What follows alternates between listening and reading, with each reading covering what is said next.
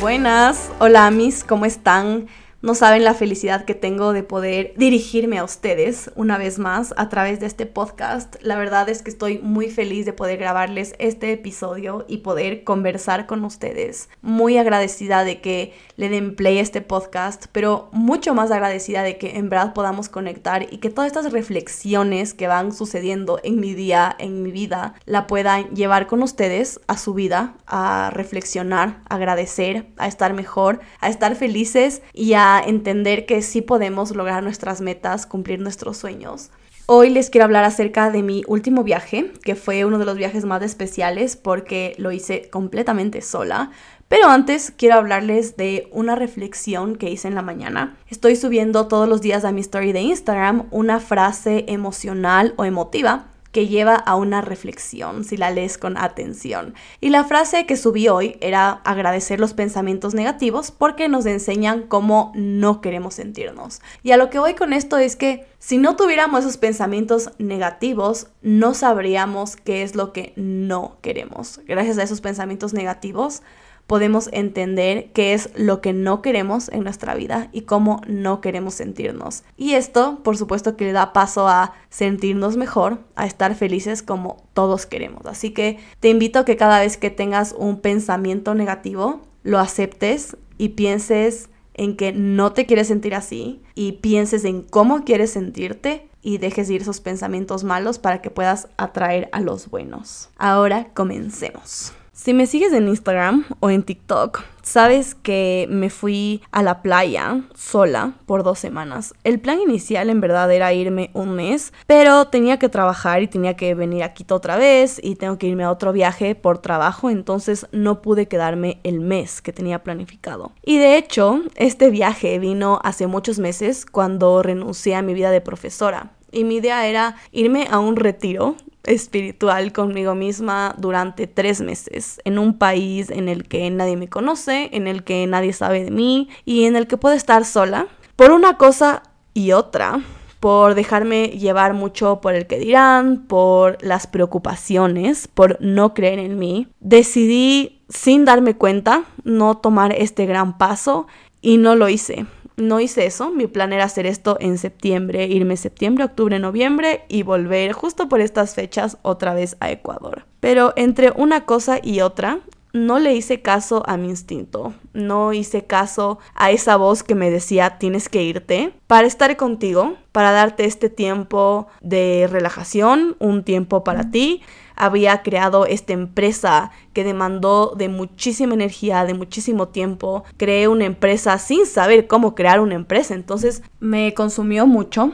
energéticamente y más allá de eso era el hecho de todas estas transiciones que estaba viviendo. Salir del sistema laboral, que había estado durante más de cinco años, a crear la empresa y después de crear la empresa seguir creando otras empresas. Entonces era un momento de transición en el que le debía a mi mente y a mi cuerpo una pausa y un momento para planificar y reinventarme. Agradezco el privilegio de haber podido trabajar para tener este momento, pero ese momento no se dio. No logré concretar este viaje, que ya estaba llegando diciembre, estaba a la vuelta de la esquina, y decidí darme al menos un mes de viaje, que resultó ser en dos semanas, que me fui a la playa. Este viaje fue muy enriquecedor. Este lugar es hermoso, es un lugar en Santa Marianita, en Manabí. Y este lugar es muy conocido para mí porque yo fui a vivir a Manta en la pandemia justo allí, no en esa misma casa, pero muy cerca. Este lugar está en una loma. Es un lugar precioso. Pueden ir a mi TikTok y ver el review que hice de el home tour y también un TikTok que se hizo viral en el que también estoy mostrando la casa y ahí se puede ver claramente que es un lugar frente al mar, un lugar precioso, pero con toda la inseguridad del país, con toda la inseguridad que tenemos metidos en la cabeza sobre Manabí, lo cual no es cierto porque Manabí, al menos donde yo estaba, es mucho más seguro de ciertos lugares de Quito que muchas personas de mi círculo frecuentamos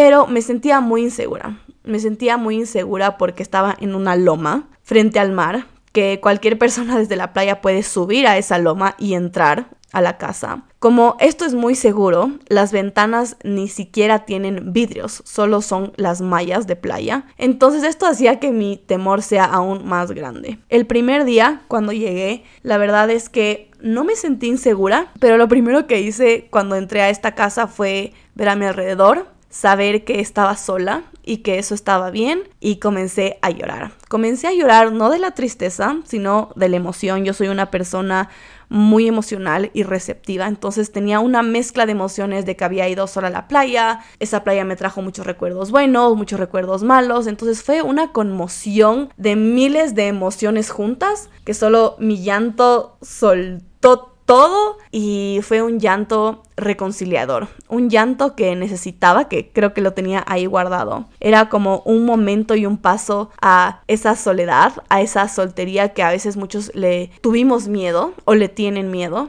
Y la verdad es que fue un llanto muy enriquecedor. Paso seguido, salí con mis amigos, me fui a comer con ellos y regresé en la noche. Regresé más o menos a las 12 de la noche, entonces no tuve tiempo ni de pensar, sí me dio un poco de miedo, pero apagué las luces y me dormí. Al día siguiente hice mi rutina, estaba muy feliz de ver a una de mis mejores amigas de la playa, Blanchi, que fue mi vecina. Pasamos todo el día juntas, tuvimos un día la verdad muy productivo, trabajamos y compartimos nuestras actividades. En la noche, cuando ya estaba sola en la casa, estaba trabajando, más o menos eran las 8 de la noche, estaba trabajando en este mesón donde estás frente al mar. De hecho, esa es como la mesa de la casa. Y la idea es que cuando tú comes o estás ahí sentado, ves hacia el mar. Como era súper de noche, no se veía mucho, obviamente, pero ahí está el mar enfrente. Y hay una luz que está afuera de la casa, de la cual se ilumina la parte eh, de tierra de esta loma y se ve un poco el mar. Pero como les digo, todo es súper oscuro, estás en una loma, sí hay casas alrededor, pero sí estás súper botado. Esto no quiere decir que esté inseguro, pero sí que es un lugar que estás alejado de las demás personas. Hay más casas y habían más personas, pero no estaban tan cerca. Era la primera vez que estaba sola. He estado sola en hoteles, pero no he estado sola en un lugar así. Me comenzó a entrar un poco de miedo, sin embargo, dejé ese miedo a un lado, seguí trabajando, hice estos TikToks, los subí. Y mientras estos TikToks comenzaron a tener muchas visitas, al momento yo seguía trabajando muy concentrada. De la nada, la dueña del departamento me mandó un mensaje diciendo que apague las luces eh, por seguridad y todo. Cuando me mandó este mensaje, que no quiero repetir lo que me dijo para que no se asusten y vayan a este lugar porque la verdad es muy lindo, eh, me dio muchísimo miedo la verdad, muchísimo miedo y yo enseguida apagué las luces. Apagué las luces y dije, ok, ya es tarde, voy a dormir, voy a apagar la computadora. Y antes de apagar la computadora hubo un apagón. En todo el tiempo que he estado ahí, cuando estuve los seis meses, nunca hubo un apagón. Y en todas las siguientes semanas que estuve, en las siguientes dos semanas que estuve tampoco hubo un apagón, ese fue el único apagón que duró un segundo, pero las luces se apagaron y se prendieron y todo esto fue después del audio que me mandó por WhatsApp la dueña del departamento diciéndome que por razones de seguridad apague las luces, porque como estamos en la loma, la luz prendida se ve básicamente todo desde adentro. Después del mensaje de esta señora, a mí me entró un pánico y un miedo que nunca había sentido. Sentía que mi vida estaba en peligro, sentía que algo me iba a pasar y me metí a TikTok y no había pasado ni media hora y mi TikTok ya tenía 10.000 views. Esto quiere decir que 10.000 veces se había reproducido el video y que seguramente eran 10.000 personas que vieron ese video. Tuve tanto miedo que de una sabía que ese video se iba a hacer viral y lo primero que pensé es voy a borrar este video para que la gente no sepa dónde estoy y nadie me haga daño. Esta era mi mentalidad y esta fue la psicosis en la que yo entré a raíz de todos estos pequeños momentos de que esta señora me mandó este audio, hubo el apagón, yo estaba sola, fueron muchísimas cosas que corroboraron para que a mí me entre un pánico y tenga demasiado miedo. Como a todos hay cosas que me dan miedo, pero en general no soy una persona miedosa o que le tiene temor a las cosas más bien. Me considero una persona arriesgada, que hace las cosas a pesar de que tenga miedo, pero no les puedo explicar cómo me sentía en ese momento con una ansiedad y una desesperación de que mi vida iba a estar en peligro. Toda esta travesía comenzó a las 8 de la noche, eran las 10 de la noche, yo había apagado todas las luces de esa casa y mi psicosis era tanta que ni siquiera quería prender el celular para que no haya la luz. Como les digo en este lugar, todo es de red, no hay muchas ventanas de vidrio, entonces todo lo que está adentro, si es que hay luz, por afuera se va a ver.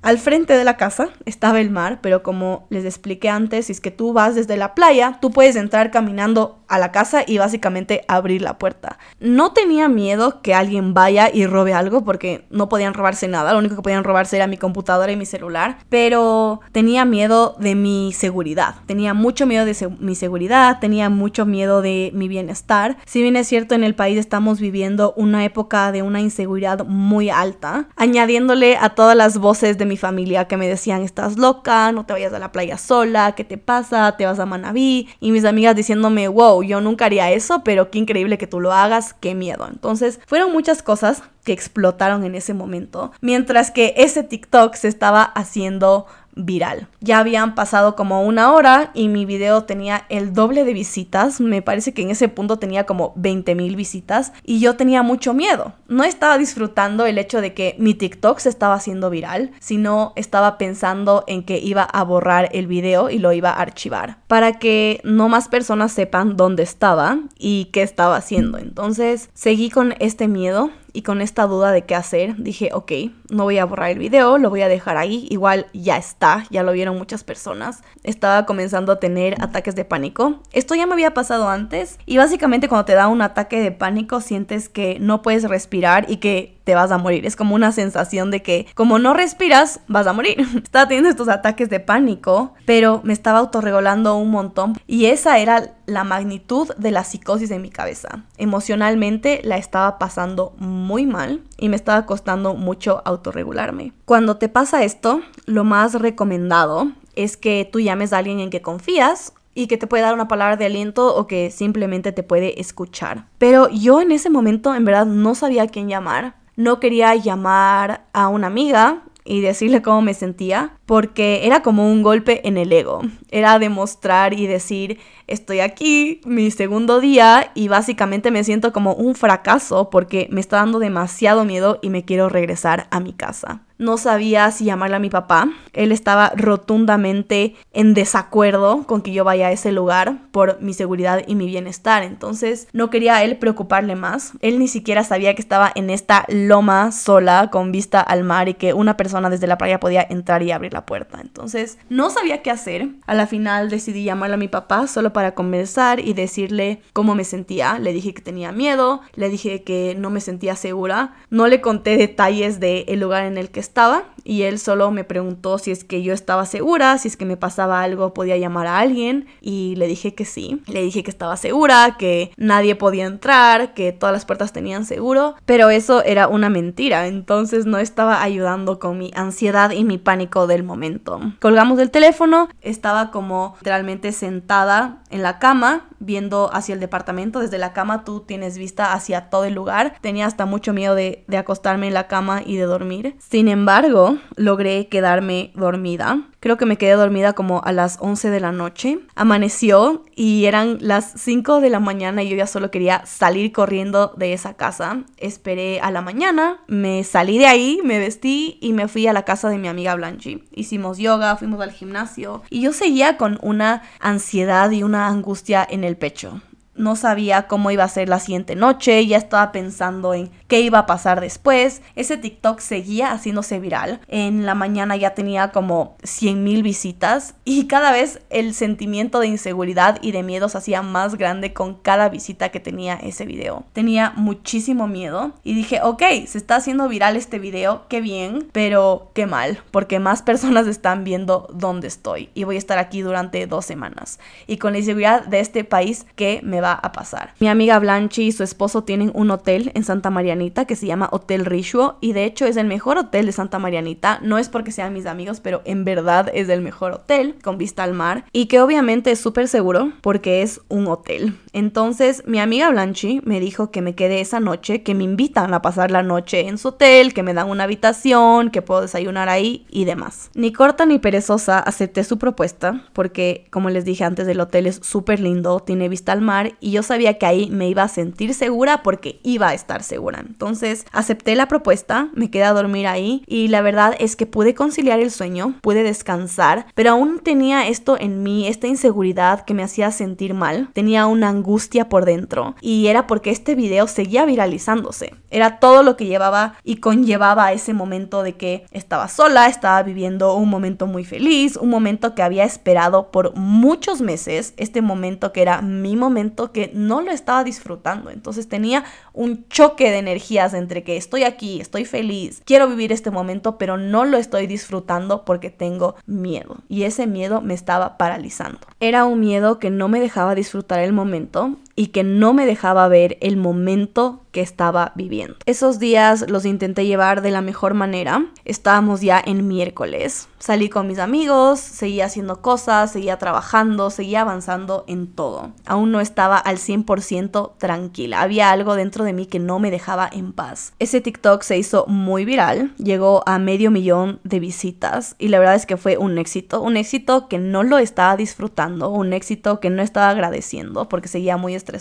Llegó al día sábado y yo no tomo, intento no tomar, si me tomo mi coctelito, pero no me emborracho por razones de salud. El alcohol te hace mucho daño al cerebro, entonces procuro no ingerir ninguna sustancia que altere tu sistema nervioso, que no sea necesaria para tu bienestar físico o emocional, obviamente. Pero ese día me pasé de copas. El día viernes se descontroló un poco, estaba descontrolada emocionalmente, estaba muy emocionada por un lado y por otro lado estaba muy desesperada de esta tristeza interna de que no podía disfrutar el momento al 100%. Entonces me pasé de copas y el día sábado me intoxiqué. Me intoxiqué a tal punto que yo estaba en el baño vomitando y con el estómago flojo. Me sentía muy mal, tenía fiebre, tenía escalofríos, mi cuerpo me estaba pidiendo auxilio. Estaba sola en esta casa, enferma, pegada al baño, sin poder moverme. Y en ese punto de enfermedad extrema y soledad, dije, ya basta, mi cuerpo me está pidiendo auxilio. Cuando nuestro cuerpo se enferma así, obviamente era el alcohol, pero todos habíamos tomado lo mismo. Yo sé que yo no tomo alcohol, pero fue una mezcla emocional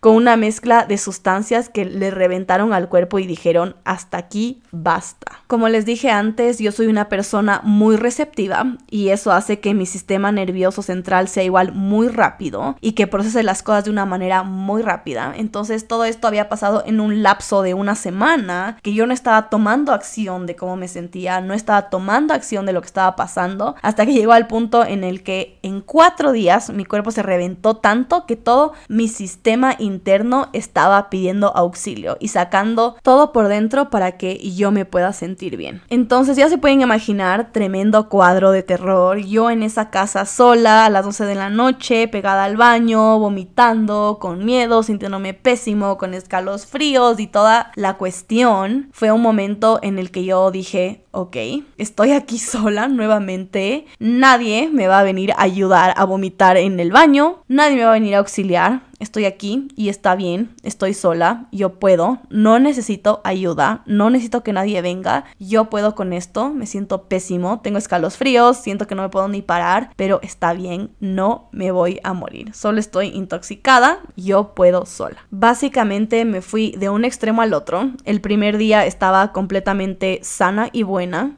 y me dio mucho miedo y me fui a dormir en el hotel de mis amigos. Y este día estaba sintiéndome pésimo y tuve que llegar a ese punto para decirme a mí misma, nadie tiene que venir a acompañarme, nadie tiene que venir a ayudarme porque me tengo a mí y es todo lo que necesito y es todo lo que tengo y si me tengo a mí es más que suficiente porque yo puedo sola. Con mucha fuerza y quitándome el miedo, salí de ese baño, me metí abajo de esa sábana, prendí el ventilador porque tenía una mezcla de frío y calor por la fiebre, prendí mi computadora, me puse a ver mi novela un sábado a las 11, 12 de la noche y me calmé, me relajé, mi cuerpo se sintió seguro, me sentí segura, estuve a salvo porque me tenía a mí. Me di cuenta que me tenía a mí una vez más y pude descansar descansé, no recuerdo a qué hora me quedé dormida, pero me levanté al día siguiente como a las 7 de la mañana. Me levanté, vi a mi alrededor, era la primera mañana después de una semana de haber estado en ese lugar que en verdad podía disfrutar del lugar en el que estaba. Desde la cama se ve el mar, entonces lo único que hice fue levantarme y abrir todas las cortinas para volver a acostarme en la cama y descansar. Todo el día domingo descansé, dormí viendo al mar, recuperé mi cuerpo y me sentí mejor. Decidí disfrutar ese TikTok que me había dado muchos seguidores, que me había dado mucho engagement en mi TikTok y en mi Instagram. Y esto lo hablo como una celebración y como una meta, porque redes es algo que yo he hecho desde hace mucho tiempo y durante mi vida profesional como profesora tuve que parar y no pude hacerlo de una manera constante porque la vida de profesora con la vida de redes sociales no tenía nada que ver y yo había tenido muchos problemas por eso. Entonces, poder hacerlo y que no haya sido de una manera constante y que mi TikTok se haya hecho viral a pesar de que no estaba siendo una constante en las redes sociales hasta ese momento, era una celebración, una ventana para demostrar y enseñar a los demás que podemos cumplir las metas, que podemos cumplir nuestros propósitos y nuestros sueños. Entonces disfruté esta meta y me puse a analizar las otras metas que no estaba analizando que era el hecho de estar ahí sola, de poder trabajar, de poder estar conmigo, de tener la bendición de estar en un lugar que había querido ir desde hace mucho tiempo y no había podido, de tener la bendición, más bien la libertad de poder elegir dónde quiero estar y a dónde quiero ir para trabajar y para cumplir con mis metas y mis proyectos. Eran cosas que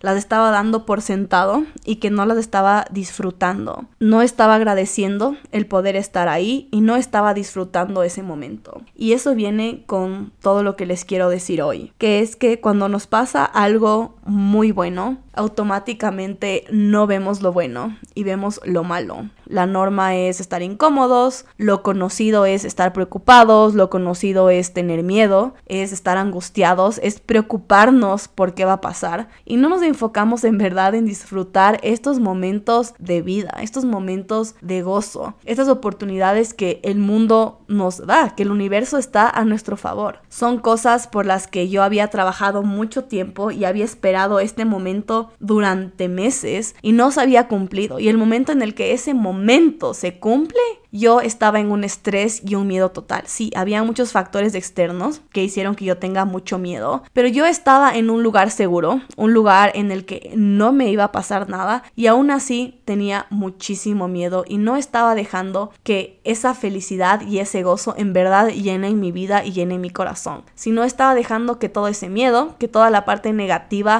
me abrace, me inunde y solo no me deje disfrutar todo. Es una gran bendición y un gran privilegio poder tener la libertad de elegir en dónde quiero estar. Y aún así estaba en un momento de psicosis, en un momento de estrés, en el que todo estaba siendo tan bueno y todo se estaba dando como tenía que darse. Era un momento de alegría absoluta. Mi cabeza hizo una barrera mental en la que no aceptaba que yo me sienta bien, que no esté feliz y automáticamente cuando llegué a este viaje me comencé a sentir mal y comencé a no aprovechar todo lo que iba a ser este viaje. Gracias al universo y a Dios me di cuenta de esto muy pronto, cuando mi cuerpo se saturó al máximo, gracias a este sistema nervioso que es muy rápido y pude aprovechar la siguiente semana que quedó de ese viaje para poder cumplir mi objetivo, para poder sentirme bien. Nuestra mente nos juega una doble pasada cuando estamos viviendo un momento de mucha felicidad, un momento de máxima felicidad, un momento que habíamos estado esperando por mucho tiempo a que suceda o simplemente algo hermoso que nos pasó. No logramos concebir la idea de que nos merecemos estar felices, de que está bien estar felices y de que la felicidad en verdad nos puede durar por un tiempo prolongado, más de lo que pensamos. Pensamos que la vida solo son momentos felices y momentos tristes, que no es normal estar siempre feliz. Pasan cosas de mucha alegría, nos autosaboteamos pensando en, ok, esto está muy bien, está saliendo muy bien, seguramente algo malo va a pasar o algo malo pasó y por eso es que me está pasando esto bueno. Y no es así no tiene que ser así. Tenemos que concientizar el hecho de que merecemos estar siempre felices, de que podemos estar siempre felices, pero tenemos que permitirnos estar felices, porque merecemos estar felices, merecemos estar bien. No es normal estar mal, no es normal tener ansiedad todo el tiempo, no es normal estar deprimidos todo el tiempo, no está bien y no es normal. Cada uno de nosotros merecemos estar bien y merecemos estar felices. Quiero hacer una reflexión que pensé mucho durante este viaje, después de que me sentí mal una semana. La siguiente semana me sentí muy bien, disfruté y gocé esa estadía. Fueron los siete días más maravillosos de estos meses porque decidí estar feliz, decidí aceptar ese momento con mucha felicidad y mucha claridad. Leí un libro que se llama The Big Leap,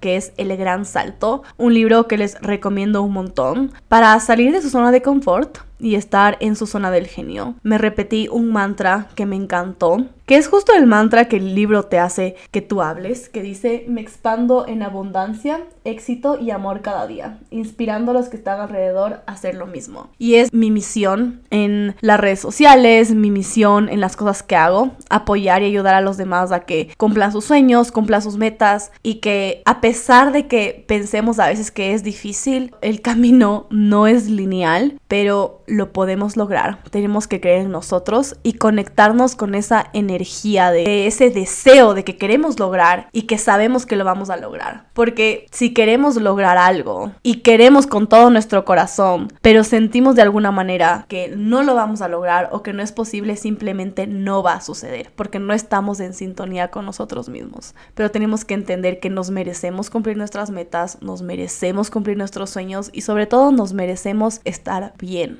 Al saber que merecemos estar bien, vamos a cumplir ese objetivo de disfrutar el proceso, que es algo que nos dicen tanto, pero es tan difícil porque queremos llegar a esa meta y cómo disfrutamos del proceso si estamos haciendo ese proceso para llegar a una meta. Entonces yo te invito a que reflexiones en esos momentos en los que tuviste mucha felicidad, mucho gozo o simplemente las cosas estaban saliendo bien en tu vida, todo estaba normal, no había razones para estar ansioso, deprimido, triste, estresado, preocupado y te dio una gripe, te enfermaste, te caíste, algo pasó. ¿Qué está pasando? ¿Qué está pasando en tu cabeza? ¿Cuál es ese límite que no está dejando que tú disfrutes de tu día a día? ¿Cuál es ese límite que no está dejando que tú seas creativo? ¿Cuál es ese límite que no está permitiendo que cumplas con tus objetivos? ¿Qué está más allá? ¿Cuál es la preocupación? Tu verdadera preocupación es el dinero tu verdadera preocupación es estar con una pareja que no te ama como tú quieres que te ame, tu preocupación es no saber qué querer para el futuro, ¿cuál es la verdadera preocupación? Atrás de esas preocupaciones que pensamos que en verdad son las preocupaciones, hay una raíz, hay una preocupación real. ¿Cuál es esa preocupación? Yo te invito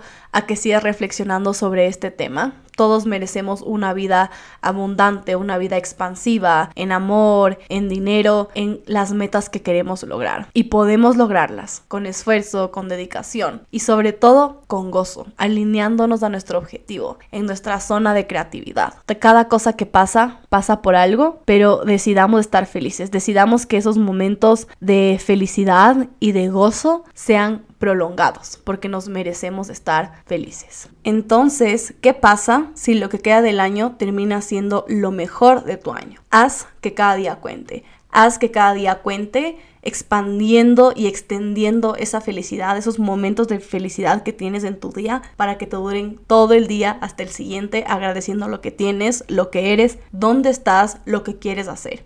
No te olvides que el primer día del resto de tu vida es hoy. Haz que cuente.